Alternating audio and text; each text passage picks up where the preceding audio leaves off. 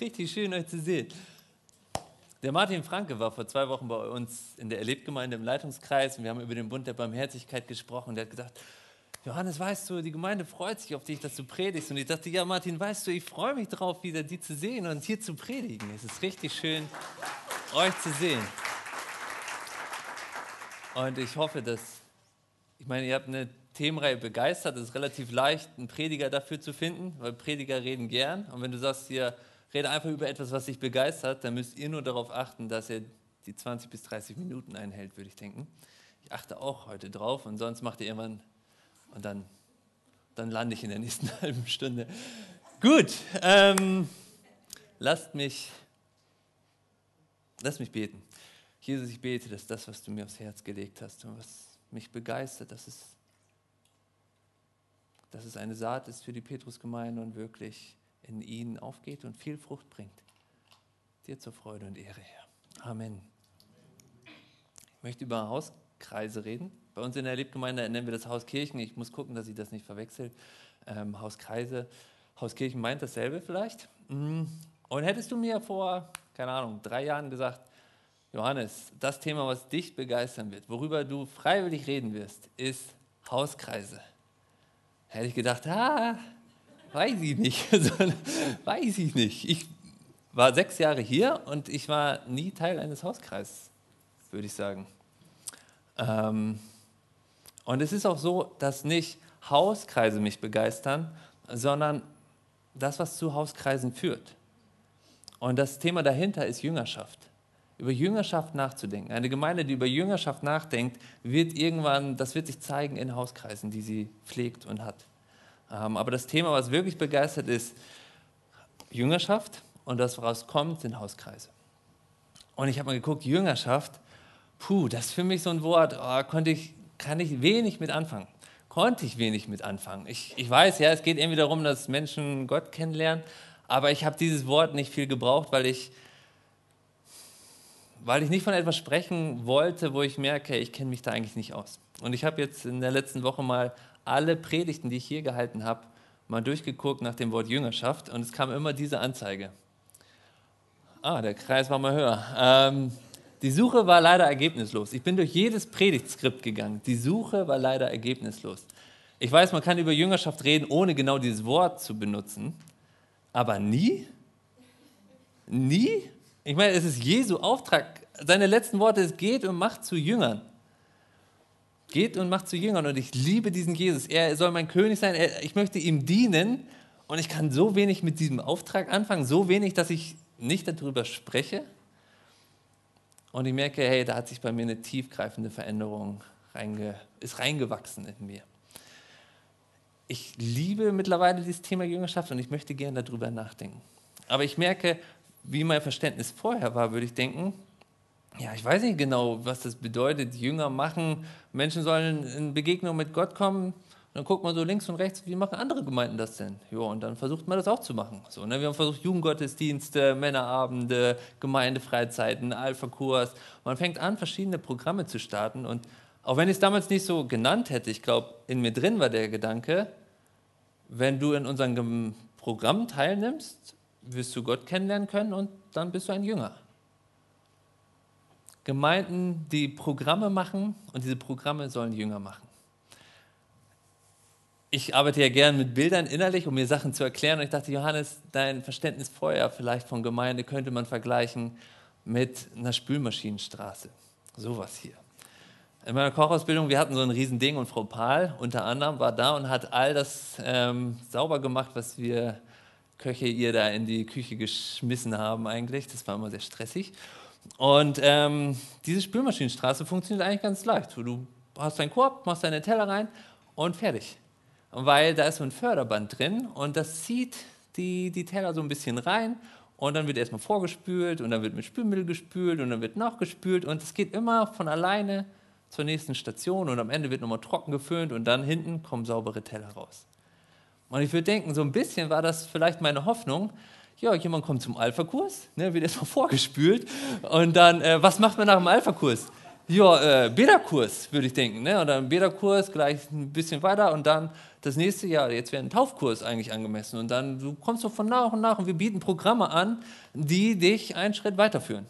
Und nachdem du getauft bist, bist du ein Jünger. Jünger machen andere zu Jüngern. Das heißt, Mitarbeiterschulung und dann äh, Gabenseminar, zack, rein da und du kommst so ein bisschen und bist weiter und dann irgendwann eine Leiterschulung und äh, genau, und am Ende bist du ein neuer Teller oder ein sauberer Teller. Also ich habe gehofft, dass es irgendwie so, glaube ich, Station für Station die Programme, die wir machen, den Menschen helfen, Schritte zu gehen.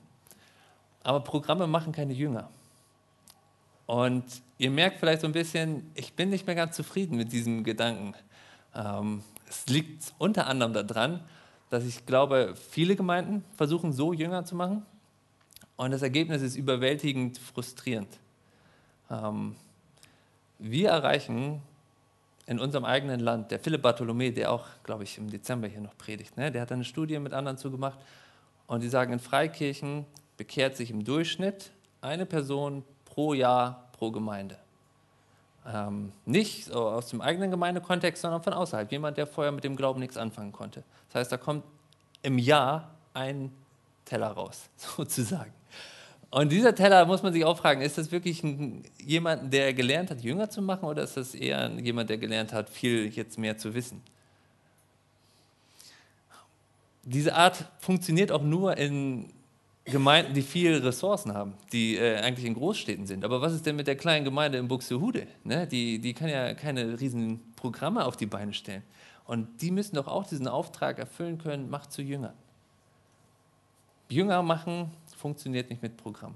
Aber ich merke, dass es nicht nur bei mir, sondern auch bei vielen anderen dieses Wort Jüngerschaft noch nicht ganz gefüllt ist mit etwas. Ich darf jetzt Teil eines Teams sein, wir begleiten andere Leitungskreise und ich, mir fällt auf, jeder hat irgendwie ein Diakonat, einen Bereich Gottesdienste, aber ich habe keine Gemeinde getroffen, die ein Diakonat für Jüngerschaft hat. Ich merke in den Stellenbeschreibungen für Pastoren und Vollzeitler, predigen, ja, und das lernen wir auch auf den Ausbildungsstätten, aber ich habe in keiner Stellenbeschreibung gesehen, dass mal stand, der soll Jünger machen und er soll anderen zeigen, wie man Jünger macht. Dabei ist das Jesu Auftrag dieser Jesus, dem wir nachfolgen wollen. Und wenn es dir so geht wie mir und du denkst, okay, ich kann mit diesem Wort auch noch wenig anfangen. Ich würde mich immer noch nicht echt als Experte für Jüngerschaft beschreiben, aber nein, nein. Ähm, ich versuche zu, zu lernen. Und ich denke, wenn wir als Gemeinden Jüngerschaft verstehen wollen, dann müssen wir nicht gucken, jo, was machen andere Gemeinden, sondern dann lass uns nochmal darauf schauen, was Jesus getan hat. Als ich über dieses, mein Verständnis von Spülmaschinengemeinden ähm, in der Erlebgemeinde in der, in der Schulung gesprochen habe, sagte danach eine Frau ganz ehrlich zu mir, oder sagte das auch vor allen eigentlich, so, wie mache ich denn Jünger, wenn ich sie nicht einfach nur zu unseren Gottesdiensten einladen soll? Wie, wie mache ich denn Menschen zu Jüngern? Und genau diese Frage treibt mich seit ein paar Monaten um und begeistert mich eigentlich. Wie mache ich denn Menschen zu Jüngern? Was bedeutet es denn selber für mich, Jünger zu machen? Und ich würde denken, lass uns mal schauen, was Jesus gemacht hat. Denn als er seinen Jüngern gesagt hat, ähm, geht hin in alle Welt und macht zu Jüngern, lehrt sie halten alles und ich bin bei euch, Ihr erinnert euch, Matthäus 28, die letzten Wörter. Da sind ja danach nicht die Jünger vom Berg runtergegangen und gesagt so, Petrus, weißt du, was er gemeint hat? Nee, keine Ahnung. So, lass uns einen Bibelkreis starten. So, das, sondern die Jünger wussten ja genau, welchen Auftrag sie haben. Sie sollten das mit anderen machen, was Jesus mit ihnen gemacht hat. Sie wussten, das ist die Berufung von ihnen. Und es gibt einen Bibelvers, der mich seit Wochen und Monaten wirklich umtreibt, oder zwei Verse sind es. Mehr werdet ihr heute wahrscheinlich gar nicht von mir hören. Und stehen in Markus 3, 13 und 14. Jesus stieg auf einen Berg und rief die zu sich, die er bei sich haben wollte. Sie traten zu ihm und er bestimmte zwölf, die er Apostel nannte. Sie sollten ständig bei ihm sein und er wollte sie aussenden, damit sie seine Botschaft verkündeten. Er ruft die zu sich, die er bei sich haben wollte. Die erste Berufung der Jünger ist, bei Jesus zu sein. Sie, und dann, da steht es halt gleich direkt nochmal.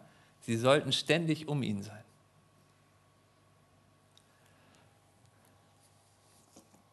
Keine Ahnung, was alles zur Jüngerschaft dazugehört. Aber diese eine Sache, glaube ich, damit fängt es an. Dass wir Menschen sagen, du sollst bei mir sein. Als ich diesen Verse gelesen habe, darüber nachgedacht habe, ich, habe ich mich sehr daran gestoßen, weil ich dachte, pff, wie soll das gehen?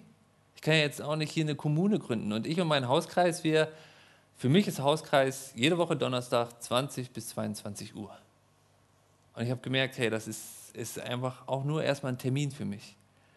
Und wir kommen nicht wirklich voran in diesem Hauskreis. Ich erlebe nicht Jüngerschaft, ich erlebe nicht, dass wir wirklich aneinander dran sind und im Glauben wachsen. Dazu müssten wir das machen, ständig umeinander sein.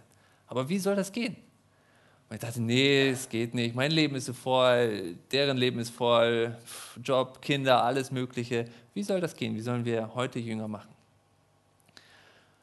Und mit der Zeit, glaube ich, habe ich gemerkt, ja, aber Johannes, würdest du es denn wollen? Hast du diese Art von Interesse? Und ich habe gemerkt, nein. Es kostet mich zu viel. Denn ich weiß, auch wenn ihr nicht ständig, mein Hauskreis, nicht ständig um mich sein kann, habe ich denn dieses Interesse für sie? Oder biete ich ihnen nur einen Platz in meinem Kalender an? Zwei Stunden pro Woche und dann bin ich wieder in meinem ganzen eigenen Leben und habe meine eigenen Themen. Wir treffen uns am Donnerstagabend. Aber ich wusste ehrlich gesagt am Freitagmorgen nicht mehr, was gestern ihre Gebetsanliegen waren. Und ich habe gemerkt, ich weiß nicht mal genau, wie ihre Kinder heißen. Voll peinlich. Ich war ein Jahr mit denen zusammen in der Hauskirche, Hauskreis. Und ich konnte die Namen gut genug, dass es nicht aufgefallen ist, dass ich sie nicht kenne. Aber ich habe dann für mich echt Buße getan mit diesem Vers und gesagt, Jesus, ich möchte Menschen Raum in meinem Leben geben, nicht nur Raum in meinem Kalender. Und ich möchte, dass diese acht ständig um mich sind. Das geht nicht räumlich, aber ich möchte sie in meinem Gebet ständig um mich haben. Ich möchte sie in meinem Alltag, in der Woche ständig um mich haben, in meinen Gedanken. Ich möchte ihre Anliegen ständig um mich haben. Ich möchte, dass ihre Anliegen, ihre Hobbys und das, was sie gerade beschäftigt, bei mir ist. Und dann habe ich Verena gesagt, Verena, ich muss anfangen, die Namen zu lernen. Und dann habe ich erstmal die Namen gelernt. Und dann dachte ich, ich sehne mich danach, eine Gemeinschaft zu haben, die das lebt, wo jeder sagt, wow, ich möchte, dass ihr ständig um mich seid. Aber ich wusste, wenn ich das meinem Hauskreis sage, alles, was die hören werden, ist, pff, noch mehr Termine, Johannes, wie soll das gehen? So, wir versuchen es doch schon jede Woche. Also, also habe ich gesagt, okay, ich rede nicht mit euch drüber, sondern ich habe für mich in meinem kleinen Kämmerlein gesagt, Jesus, ich möchte gern von dir lernen, was es bedeutet, Jünger zu machen. Und ich glaube, wenn ich nur diesen Vers habe, bedeutet es, dass ich Menschen einlade, ganz dicht bei mir zu sein. Und ich habe für mich in meinem Herzen diese Absicht getroffen, diese Entscheidung getroffen, ihr acht sollt ständig um mich sein. Ich habe das niemandem von denen erzählt. Aber ich habe angefangen, mehr an die zu denken. Und sonntags, man geht nach dem Gottesdienst raus, man lädt Leute ein. Die, die ich zuerst einladen wollte, waren dann mein Hauskreis. Ähm, die, die ich einlade noch zum Waffelessen oder mal zum Pilze sammeln oder so, das war zuerst mein Hauskreis. Und mit der Zeit hat es angefangen, dass es bei denen auch so anfing. Und heute ist unser Hauskreis nicht nur Donnerstagabend von 20 bis 22 Uhr, sondern genau das, was Kathleen auch gesagt hat oder das, was Christopher gesagt hat. Es hat was zu tun mit Leben teilen. Jüngerschaft hat was zu tun mit Leben teilen. Eine Gemeinde, die nicht jüngerschaftsorientiert ist und nur Programme macht, wird nicht automatisch auch Jünger machen. Gemeinde muss uns dabei unterstützen, dass wir miteinander Leben teilen. Die Programme, die wir anbieten, müssen uns unterstützen, dass wir miteinander Leben teilen. Und wir müssen nicht den Programmen dienen, sondern sie müssen uns dienen. Jede jüngerschaftsorientierte Gemeinde wird Programme machen, aber nicht jede programmorientierte Gemeinde wird auch Jüngerschaft tun oder wird nicht Jünger produzieren. Wir müssen anfangen bei Jüngerschaft. Und bei Jesus sehen wir, es fängt damit an, dass man Leute das Wertvollste gibt, was man hat. Sein Leben, seine Zeit. Und für Jesus war klar, ich rufe euch zu mir und ihr könnt nur bei mir sein, wenn ihr das wollt. Also wenn du ein Ja für Jesus hattest damals, du konntest Jesus nicht alleine nachfolgen. Wenn er zu Thomas gesagt hat, Thomas, folge mir nach, dann konnte Thomas nicht sagen, ja gerne Jesus, du bist der König meines Herzens. Aber die Chaotentruppe dahinter dir, ne, ich stoße so alle zwei Wochen mal dazu, habe ein seelsorgerliches Gespräch mit dir, Jesus, und ich höre noch einen Podcast von meinem Lieblingsrabbi. Das ist echt total, also ne, das hilft mir irgendwie gerade, mein Leben ist echt voll. Für Jesus war klar, wenn du Ja zu mir sagst, sagst du Ja zu meiner Gruppe. Du konntest nicht Jesus nachfolgen, ohne Teil einer Gemeinschaft zu sein. Jesus ist kein Jedi-Meister, der irgendjemanden so sagt, du bist mein Padawan, mein Schüler und alles, was ich weiß, bringe ich dir bei und dann sterbe ich heldenhaft so. Es ging nicht darum, dass Jesus nur einen Petrus sucht oder einen Jünger, in den er sich rein multipliziert, so, in denen er seine Sachen weitergibt, sondern die Sachen, die Petrus lernen sollte, konnte Petrus nur in einer Gemeinschaft lernen. Jesus war nicht gekommen, um Seminare zu halten oder eine Lehre zu verkündigen, sondern ein neues Leben zu schenken. Sören Kierkegaard sagt einmal, das Christentum ist, ist keine Lehre, sondern eine Existenzmitteilung. Eine Existenz, die mir geschenkt wird, die ich mitteile, indem ich lebe, wie ich rede, wer ich bin. Und dieses neue Leben zu lernen, dazu braucht man eine Gruppe. Deswegen hat Jesus nicht einzelne Menschen berufen, sondern in einer Gruppe berufen. Und die haben, die haben Leben miteinander geteilt und die Probleme, die dann mit der Zeit kommen, die wurden angesprochen. Jesus ist mit ihnen unterwegs und sagt, ja, so, ne, wir ziehen hier weiter und die Jünger sagen, ja, komm hier, wir machen Feuer auf das Dorf und so und Jesus spricht es direkt an und kann es im Keim ersticken. Das ist ein falsches Gottesbild, zack. Wer ist der Größte von euch? Jesus hat es angesprochen. Die Wunder, Jesus hat es angesprochen, wie kleingläubig sie geblieben sind. Und in dieser Gruppe wirkte Jesus und in dieser Gruppe konnten Menschen erkennen, was es bedeutet, zum Reich Gottes zu gehören. Und was mich begeistert, ist die Vorstellung, wenn wir als Gemeinden das neu lernen, dass nicht ich alleine andere Menschen zu Jesus führen muss und ich nicht ich alleine ein Jüngermacher bin, sondern ich Teil einer Gruppe bin, in der der Heilige Geist wirkt, in der Jesus König ist. Und wenn Gäste zum Beispiel hier in die Gemeinde kommen, das ist nicht das Erste, was sie, wozu wir sie einladen, dann ist, ja, hier, guck mal, wir haben auch einen Newcomer Lunch oder wir haben hier einen Alpha-Kurs oder einen Gästegottesdienst, sondern das Erste, wohin sie eingeladen werden, unsere Hauskreise sind.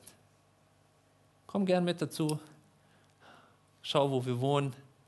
Ähm, schau das an, wie das ist, wenn wir gemeinsam Glauben leben und wenn Jesus bei uns König ist. Ich habe eine Sehnsucht danach entwickelt, das zu erleben. Es gibt noch eine andere Bibelstelle aus Johannes 1. Antje, kannst du uns die gerade noch?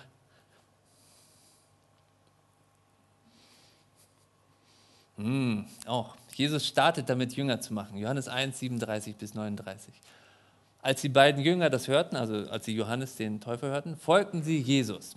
Jesus wandte sich um und sah, dass sie ihm folgten. Was sucht ihr? fragte er. Rabbi, erwiderten sie, wo wohnst du? Rabbi bedeutet Meister. Jesus antwortete, kommt mit, dann werdet ihr es sehen. Da gingen die beiden mit ihm. Es war etwa 4 Uhr nachmittags. Sie sahen, wo er wohnte und blieben den Rest des Tages bei ihm. Finde ich so geil blieben den Rest des Tages bei ihm. Was haben die gemacht? Keine Ahnung. Und ich glaube nicht, dass Jesus dann gesagt hat, okay, habt ihr was? Eine Tontafel zum Schreiben, Punkt 2, Punkt 3, äh, Leben im Reich Gottes für Anfänger. So, ne? Sondern die haben einfach erstmal nur Leben geteilt und gegessen wahrscheinlich und über Gott gesprochen. Jesus hat sie eingeladen, damit fing für ihn die Jüngerschaft an. Als ich diesen Vers gelesen habe, dachte ich, Johannes, du warst sechs Jahre hier, wie viele Menschen waren bei dir zu Hause? Ich glaube, nicht insgesamt zehn. Ich, ich predige gerne, ich gebe gerne weiter und ich lebe auch gerne mit meinen Freunden in Gemeinschaft. Aber Jüngerschaft ist nicht nur mit Freunden und Familie, sondern Jüngerschaft bedeutet, Teil von einer geistlichen Familie zu werden, mit Chaoten zusammen zu sein, die Jesus genauso sehr brauchen wie ich. Und ich merke, pff, das das muss ich erst noch lernen. Und ich weiß nicht, ob es euch aufgefallen ist, das ist ein Ideal, und auch wenn wir das gerne sagen, weil das wirklich unser Ideal ist, wir wollen Leben teilen miteinander, das ist unglaublich schwer. Andere Menschen ständig bei sich haben zu wollen im Herzen, ihre Anliegen mitzutragen im Alltag, während meine Herausforderungen mich oft komplett einnehmen. Ich scheitere an diesem Anspruch. Und es kann einen Druck machen, zu sagen, ja, eigentlich müsste ich noch viel mehr mich um andere kümmern. Und das liegt daran, dass das, was ich bisher gepredigt habe, eigentlich nur das Gesetz ist. Das, was die Bibel Gesetz nennt, ist das, was richtig ist, was unser Anspruch sein sollte, oft nicht ist und wo wir merken, hey, das ist Gottes Anspruch. Gottes Anspruch an uns ist nicht, dass wir Programme miteinander teilen, sondern dass wir wirklich selbstlos unser Leben mit anderen teilen. Und manche von uns mag das schnell begeistern und sagen, ja, yeah, darauf habe ich Bock. Andere sind eher so, wie soll das gehen? Kennst du, mein, kennst du mein Leben, Johannes? So, ne?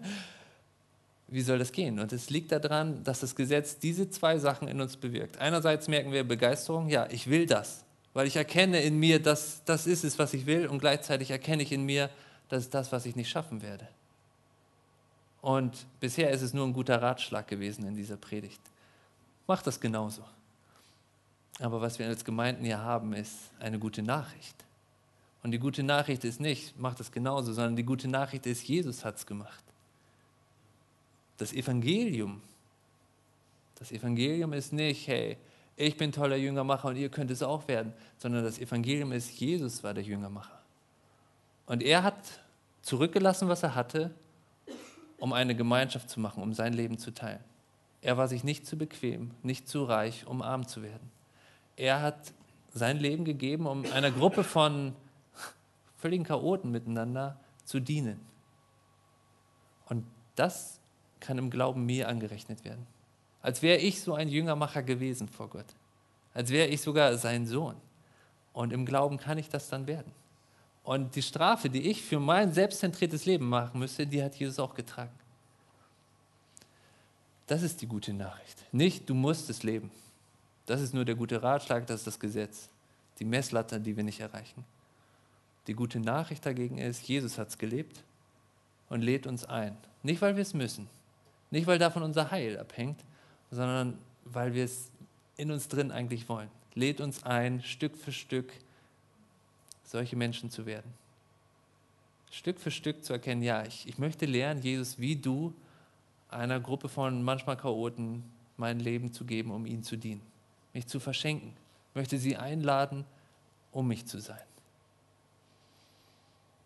Und ich merke, das begeistert mich, wenn wir als Gemeinden in unserem Land das neu verstehen. Einmal, was das Evangelium ist. Es hängt nicht von unser, es, unser Verhalten bestimmt nicht unser Heil, sondern Jesu Verhalten. Und gleichzeitig ist die Einladung, weil du frei gemacht wurdest vom Gesetz.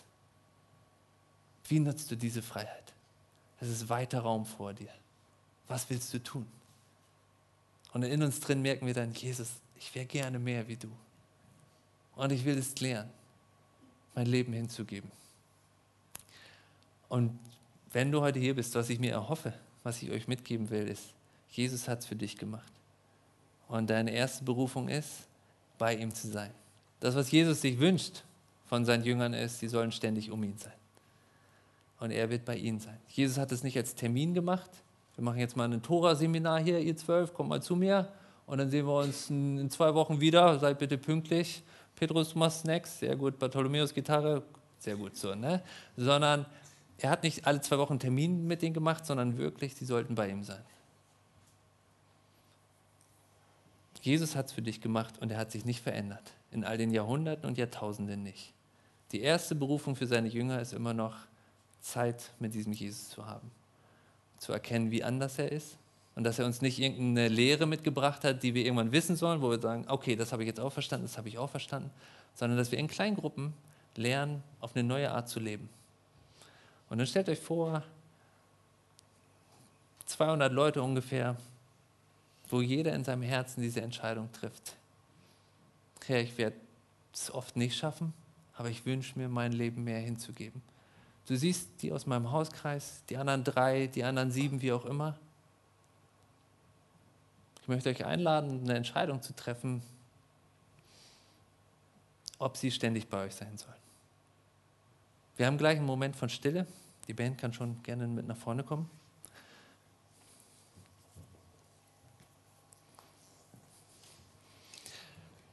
Stellt euch Petrus Gemeinde vor als ein Ort, wo Menschen sagen, ich möchte anderen Raum in meinem Leben geben. Nicht nur Raum in meinem Kalender, sondern Raum in meinem Herzen. Und dann kommt irgendwann jemand aus Kelzerbach hier mit dazu und er wird eingeladen, nicht zu einem Gästegottesdienst, nächste Woche dann nochmal, sondern komm gerne mit zu uns nach Hause, komm gerne die Woche mit in unseren Hauskreis. Und er trifft dort eine Gemeinschaft, wo Leute in ihrem Herzen entschieden haben, ich möchte die anderen mittragen. Und er merkt in sich drin, wow, das, wie kann ich Teil davon werden? Und er trifft eine Gemeinschaft, die seine Anliegen zu den ihren macht. Und die nächste Woche noch genau weiß, hey Johannes, du hast doch das und das. Wir haben dafür gebetet, wie geht es dir diese Woche damit?